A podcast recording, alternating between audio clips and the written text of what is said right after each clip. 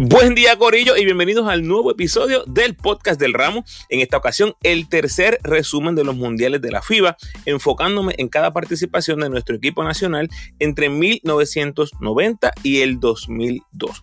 En este episodio, repaso la llegada del Gran Pico al escenario del mundo básquet. Fico es nombrado mejor armador del mundo. Otra cosa es las únicas dos veces en nuestra historia que ganamos sobre 60% de los partidos, se establece una nueva marca de puntos, figuras principales de Puerto Rico, coaches, datos curiosos, quienes debutaban o se retiraban y mucho más. Recuerda seguirme en tu red social favorita, Instagram, Facebook y Twitter como El Ramo Opina y no olvides suscribirte a mi podcast en tu plataforma favorita. Agradecido por tu sintonía. Que disfrutes.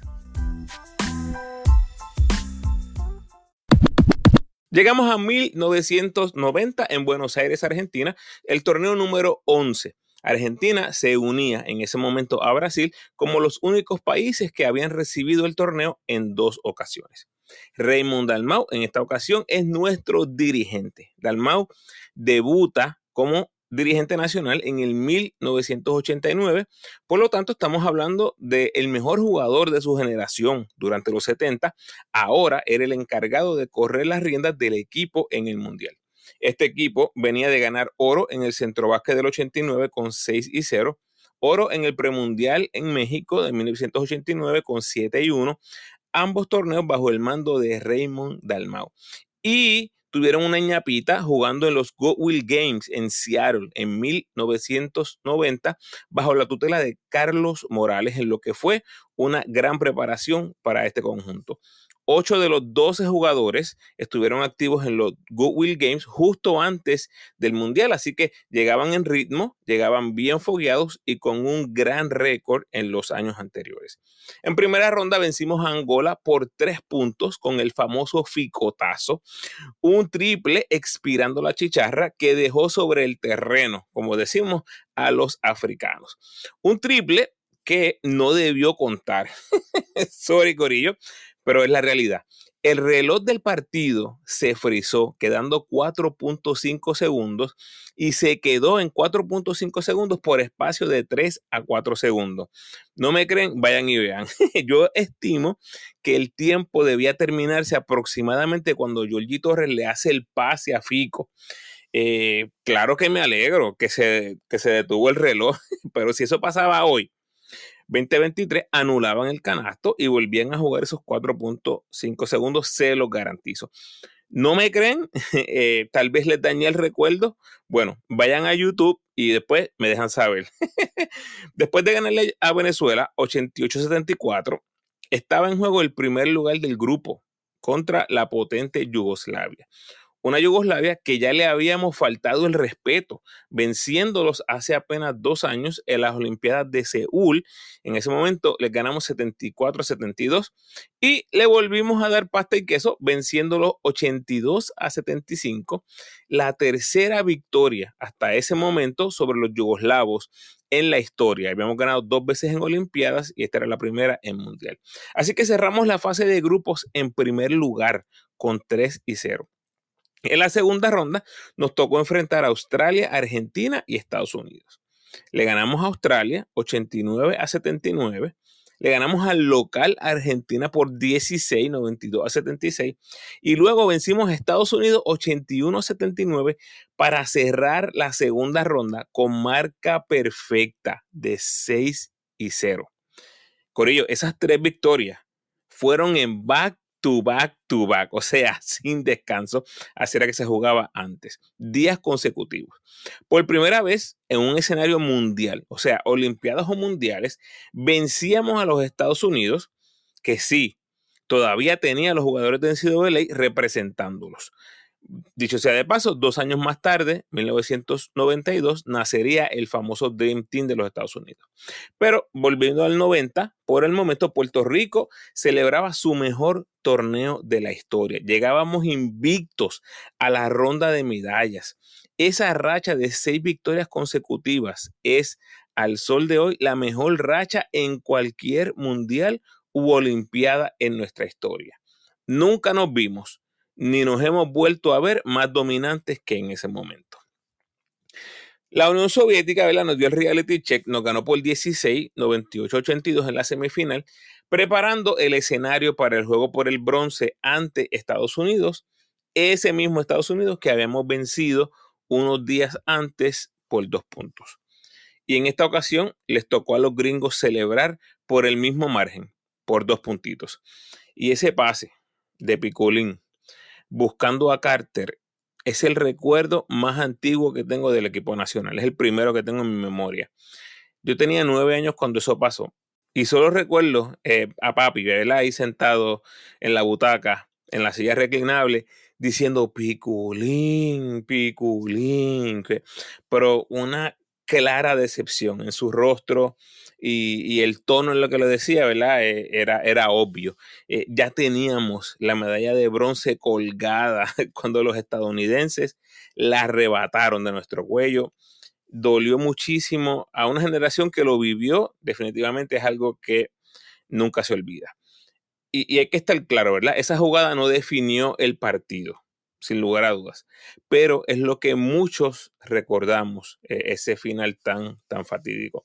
Porque ganábamos 96-88 con minuto y medio en el reloj y no pudimos contener a Kenny Anderson. Oye, y mucho crédito a Kenny Anderson, que fue al tiro libre abajo por dos con un segundo en el reloj y convirtió ambos tiros libres, llevando el juego a tiempo extra, donde eventualmente se nos escapó la única oportunidad de medalla en nuestra historia en mundiales.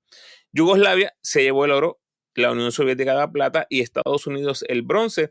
Esta fue la última vez que la Unión Soviética jugaría un mundial. Después, obviamente, cuando se dividieron todos esos países, eh, siguió siendo Rusia una potencia por un tiempo.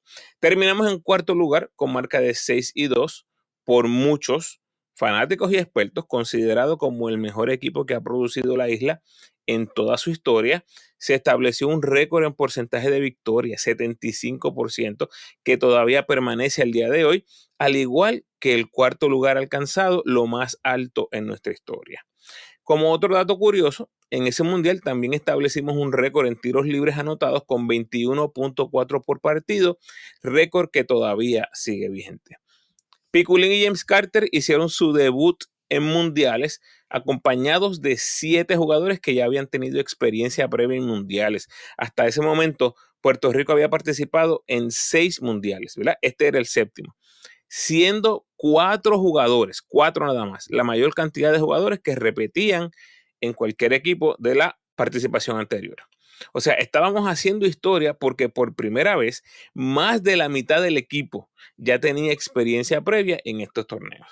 A eso súmenle que los que debutaban, ya les dije Piculín, Cartel, no eran unos pelagatos. O sea, realmente una mezcla exquisita que logramos con este equipo. El quinteto ideal quedó compuesto por Oscar Smith de Brasil, Tony Kukoc, Divac, Kenny Anderson y el puertorriqueño Federico Fico López. Fico se convirtió en ese momento en el segundo boricua en hacer el equipo todos estrellas del torneo junto a Pachín Vicens en el 1959. Piculín fue nuestro líder ofensivo con 18,4 puntos y se convirtió en el primer jugador en la historia de la selección que anotaba en doble dígito en todos los partidos de un mundial. En anotaciones le siguió Jerome Mincy con 14,4 puntos por juego. Debutaba en la selección Papote Agosto y fue el último torneo en el equipo nacional para Angelo Cruz. Jordi Torres, con 32 años, hacía su regreso al equipo nacional después de casi una década de estar fuera. El centrobásquet del 81 había sido su último torneo hasta ese momento. Y ese cuarto puesto en el Mundial empataba con el cuarto lugar obtenido en las Olimpiadas del 64 y ambas gestas son reconocidas por los expertos como las mejores actuaciones de nuestro equipo nacional en nuestra historia. Olimpiadas del 64 y Mundial del 1990, Puerto Rico, cuarto lugar en ambas. Nos movemos a 1994. El Mundial va para Toronto, Canadá. Primera vez que el torneo llega a Canadá. Llegamos, Puerto Rico, con oro en Centro Básquet del 93, con marca de 9 y 0. Plata en el premundial del 93, con marca de 5 y 2. oro los Juegos Centroamericanos y del Caribe en el 93 con 5 y 1 y oro en los Goodwill Games del 94 con récord de 4 y 1. Todos esos torneos dirigidos por Carlos Morales. Récord acumulado, escuchen esto, de 23 y 4 contra equipos de todos los colores y todos los sabores y todos los continentes. Fue una preparación de ensueño para el equipo de 1994. En la fase de grupos empatamos con 2 y 1 con Grecia y Alemania y avanzamos a la segunda ronda por diferencial de puntos. Lamentablemente perdimos los tres partidos de segunda ronda y eso nos puso a luchar los puestos del 5 al 8. Lamentablemente volvimos a dar reversa como equipo. Luego de un magnífico mundial de 1990, Puerto Rico volvía a caer por debajo de 500 con récord de 3 y 5, terminando en sexto lugar. Y lo más que recuerdo de ese mundial es un tapón asquerosísimo que le dio Orlando Vega a Shaquille O'Neal. Se le fronteó en la cara, pero con un guille brutal. Puerto Rico perdió 134-83. Bueno, de este torneo en adelante tengo todas las estadísticas, así que pude medir la eficiencia de cada jugador. El boricua más destacado en este torneo fue James Carter con 16,3 puntos, 3.8 rebotes, 4.1 asistencia, un robo, 52% de dos puntos, 36% en triple y 87% del tiro libre en 31.1 minutos por juego. Carter se convirtió en el segundo jugador en nuestra historia, detrás de Piculín en el 90, en anotar en doble cifra en todos los juegos de un mundial. A él le siguieron Mincy con 13,5 puntos y 7.6 rebotes y Piculín con 12,8 puntos, 7.3 rebotes y 50.6% de campo en 30 minutos. Cinco jugadores repitieron del mundial anterior, que fueron Piculín, Fico, Mincy, Edgar León y James Carter. Históricamente, este fue el primer mundial donde USA participó con jugadores NBA, ganando de forma invicta en ocho presentaciones. Shaquille O'Neal fue la gran figura, promediando 18 puntos y 9 rebotes. La plata fue para Rusia, que antes, como les dije, era la Unión Soviética. Y el bronce fue para Croacia, liderados por Tony Kukoc y Dino Raya, entre otros jugadores. En esta ocasión fue la última vez que vimos a Fico López con el uniforme de Puerto Rico. 1998, vamos para Atenas, Grecia, primera vez que el torneo llegaba a Grecia y tercera vez que se celebraba en Europa. Carlos Morales era el dirigente de Puerto Rico otra vez y veníamos de ganar plata en el Centro Básquet del 97 con 6 y 1 y plata en el Premundial del 97 con marca de 5 y 4. Y justo antes del Mundial participamos de los Goodwill Games en Nueva York, de donde ¿verdad? éramos los campeones defensores en este torneo y terminamos en cuarto lugar con marca de 2 y 3. Este Mundial lo recuerdo un poco más. El juego de eliminación contra Italia es el primero en mi colección de partidos del equipo nacional. Cada vez que lo veo, lo sufro, se los confieso. El plantel era uno bastante balanceado, pero dependía mucho de los veteranos. Teníamos siete jugadores con experiencia previa en mundiales que eran básicamente la rotación principal. A esos siete se le sumaron los mundialistas de la categoría sub-22 Carmelo Travieso, Guayacán Santiago, Rolando Rutinier y Daniel Santiago, que eran tres del cuadro regular de ese equipo sub-22 y el Guaya, que era el sexto hombre. Por segundo mundial consecutivo terminamos con récord negativo de 3 y 5 en lo que fue un decepcionante torneo para los nuestros. Peleas internas, demasiado enfoque en los árbitros, eh, no ejecutamos cuando había que hacerlo. Casiano incluso fue castigado por el equipo de Puerto Rico en medio del torneo. Varios datos curiosos de esta final y de estos equipos. A Puerto Rico le tocó con Yugoslavia y Rusia en el grupo inicial. O sea, en la fase de grupos primera tuvimos a Yugoslavia y Rusia y miren cómo son las cosas, que esos dos equipos fueron los que ganaron oro y plata respectivamente. Otro dato es que esa final la pitó Juan Pucho Figueroa, posiblemente el mejor árbitro boricua en la historia y la verdad no sé si fue la única vez en nuestra historia que un boricua pitaba una final del mundo básquet. Si alguien tiene ese dato, por favor, me lo escriben por ahí en los comentarios o me lo dejan saber de alguna manera. Y otro dato es que era la primera vez en los mundiales que los dos finalistas eran del mismo continente jugándose en ese continente. O sea que aquí teníamos ambos equipos europeos jugándose en Europa. Se dio tremenda atmósfera en Grecia, un partido que está completito disponible en YouTube. Si tienen el chance de verlo, vayan y verlo. Y por último, esta fue la cuarta plata consecutiva para Unión Soviética o slash Rusia, ¿verdad? Unión Soviética quedó subcampeón en 86 y en el 90 se disuelve la Unión Soviética, está Rusia, ahora viene sola y Rusia vuelve, queda subcampeón 94 y 98. Cuatro veces corrida subcampeones del mundo. ¡Wow! Después del 98, Rusia no ha vuelto a pisar un podio en los mundiales. Los boricuas lucharon fuertemente, pero no pudimos conseguir los resultados. Por primera vez desde 1986 caíamos fuera de los mejores ocho del torneo, terminando en la posición número 11. Como equipo, establecimos un nuevo récord en intentos de tiros libres con 30.2 por partido, marca que todavía sigue vigente.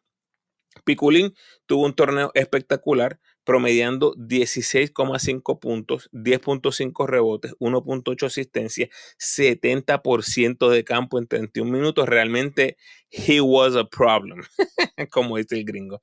El Pico esta vez se convertiría en el primer puertorriqueño en la historia en anotar en doble dígito en todos los juegos durante dos mundiales.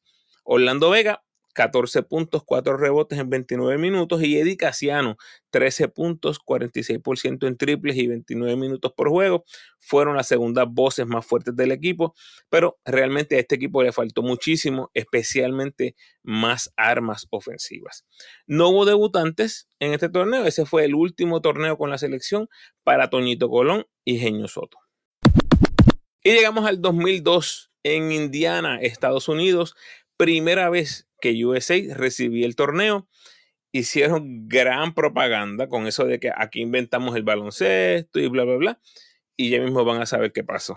Nota importante, jugadores de la NBA se habían llevado el oro para Estados Unidos en las Olimpiadas del 92, Mundial del 94, Olimpiadas del 96 y Olimpiadas del 2000, sin perder ni un solo juego en esos torneos en el Mundial del 98 Estados Unidos fue sin jugadores NBA. Así que el Mundial del 2002 era la nueva oportunidad para los NBAs de imponer su poderío en el deporte. Vamos a Puerto Rico. Julio Toro era nuestro dirigente en esta ocasión y este fue mi primer mundial como fanático full time del equipo nacional. Todavía estudiaba en la universidad en Mayagüez y recuerdo cómo hasta falté a clase para poder ver los partidos. El primero que fue el de Turquía, lo vi solito y obviamente lo disfruté solito. Un juego que Arroyo no participó, ya que venía recuperándose de una lesión, y el resto del conjunto se unió magistralmente para obtener esa victoria. Recordemos que Arroyo ya tenía experiencia en la NBA en ese momento. Le ganamos a Turquía 78 a 75. Ayuso 22 puntos. Richie Dalmado 9 asistencias. Piku 18 puntos, 10 rebotes. Estos fueron los jugadores más destacados.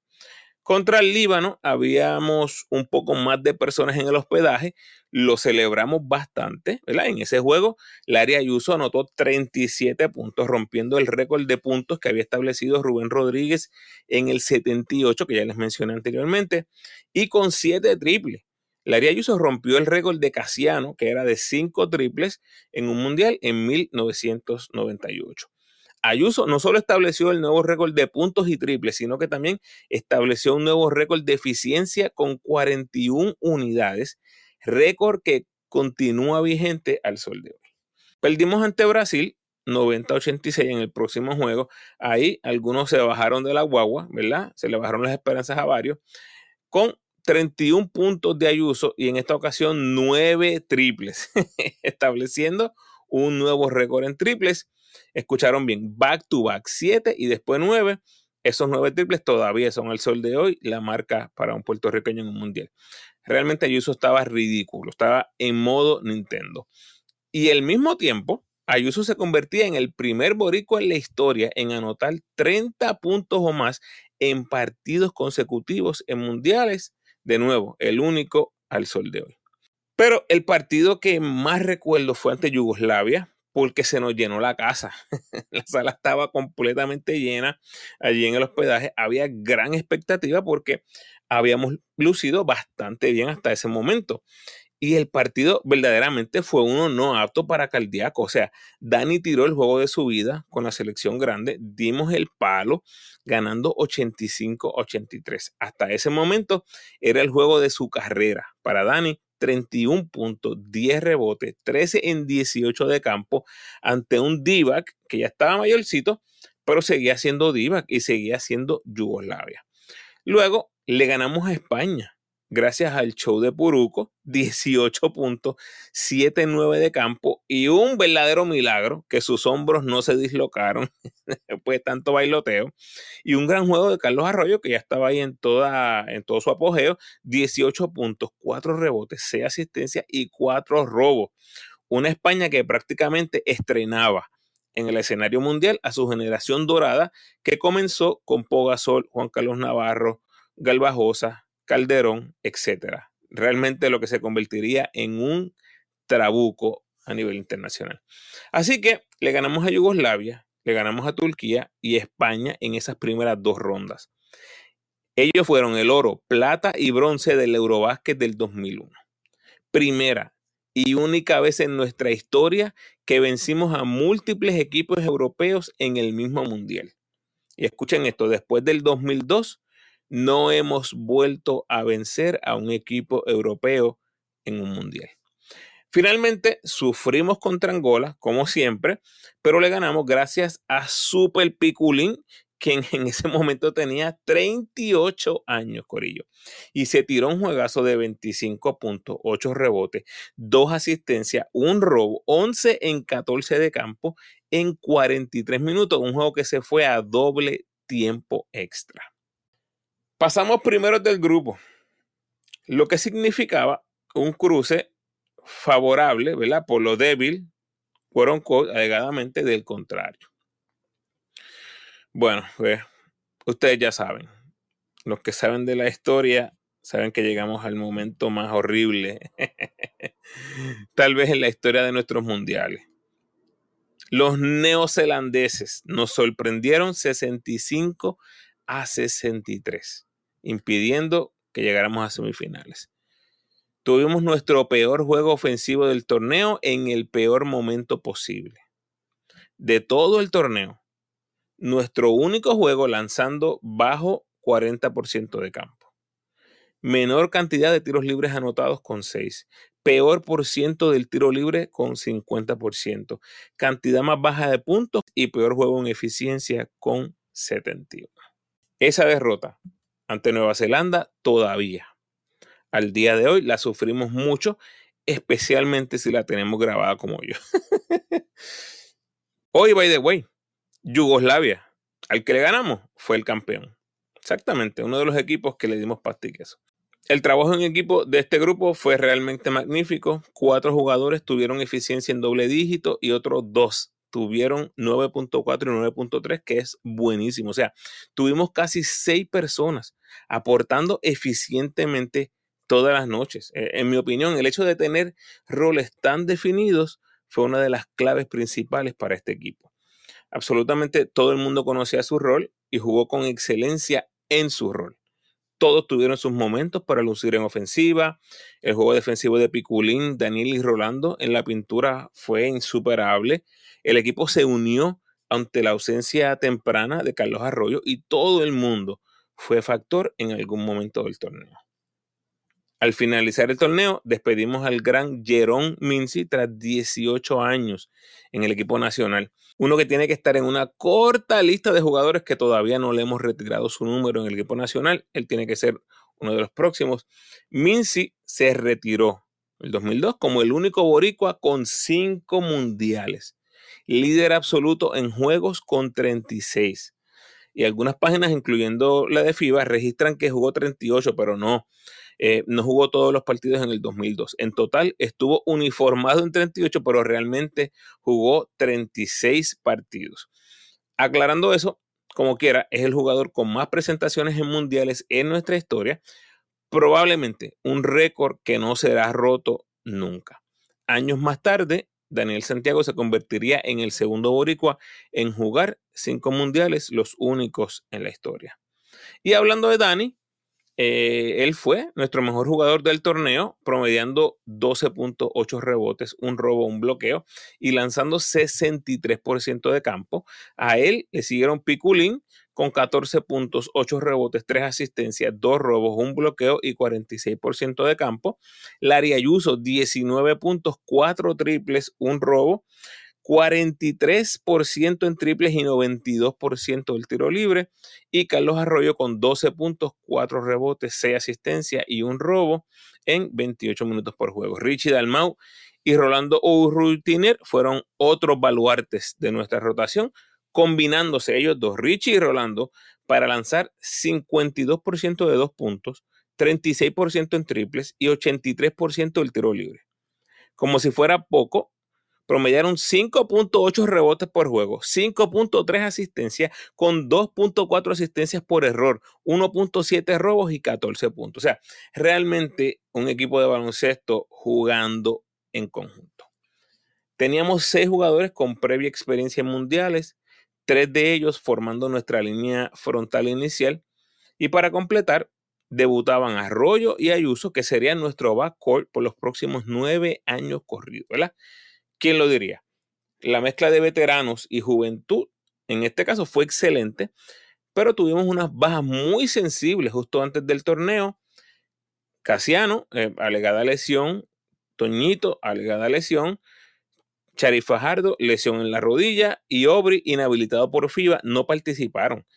Y por eso tuvimos que llevarnos a jugadores como Félix Javier Pérez, que se llamó a última hora, eh, fue, por cierto, fue su último torneo en la selección, y Rica Podaca, que fue el único debutante en la selección en ese momento, que eran jugadores que realmente no estaban en los planes iniciales del conjunto.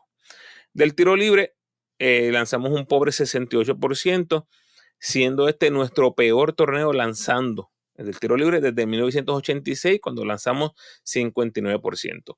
Además, esta se convirtió en nuestra segunda mejor marca en mundiales detrás de 1990. Ganamos 6 y perdimos 3, empatando el total más grande de victorias que habíamos tenido en el pasado. Terminamos el torneo perdiendo ante USA y ganándole a Brasil para terminar en séptimo lugar. Una de las cosas más tristes de ese torneo del 2002 fue ver las canchas vacías, muy pobre el respaldo de la fanaticada, incluyendo a la fanaticada local de Estados Unidos. Los norteamericanos no obtuvieron medalla pese a haber ido con un equipo lleno de jugadores NBA.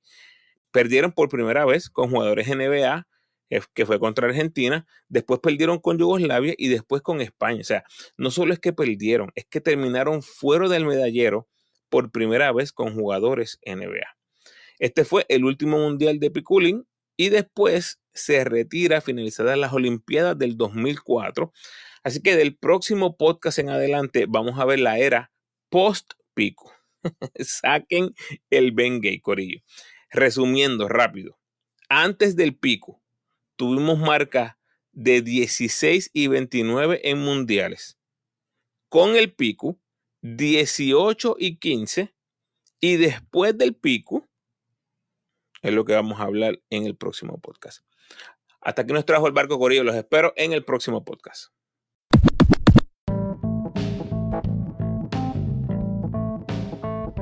Gracias por sintonizar, Corillo. Por favor, ayúdame compartiendo este episodio en tus redes sociales y con todos los fanáticos del equipo nacional que conozcas. Si estás escuchando el podcast por primera vez, por favor, date la vuelta por toda mi biblioteca de podcast donde encontrarás un manjar exquisito de análisis, listas curiosas y entrevistas que solo se puede disfrutar un verdadero fanático del básquet puertorriqueño.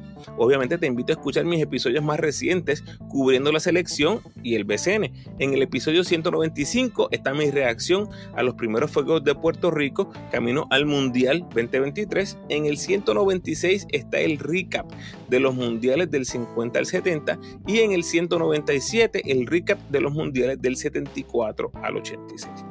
Te recuerdo cómo me puedes ayudar para que el podcast siga creciendo. Por favor, denme la mano con el rating y el review del podcast en la plataforma donde escuches. Al correo de Spotify, por favor, ese rating de 5 estrellas. Y a los que me escuchan en Apple, tienes la oportunidad de rankear mi podcast y dejarme un review. El rating te toma 5 segundos y el review de 30 segundos a un minuto. Así que si tienes el tiempo, gracias adelantadas. Además, puedes apoyar al ramo convirtiéndote en patrocinador del podcast y lo puedes hacer a través de Spotify for Podcasters con 10, 5 o un pesito al mes. Como siempre, te invito a que te suscribas al podcast y sígueme en tu red social favorita, Facebook, Instagram o Twitter. De nuevo, agradecido por tu sintonía.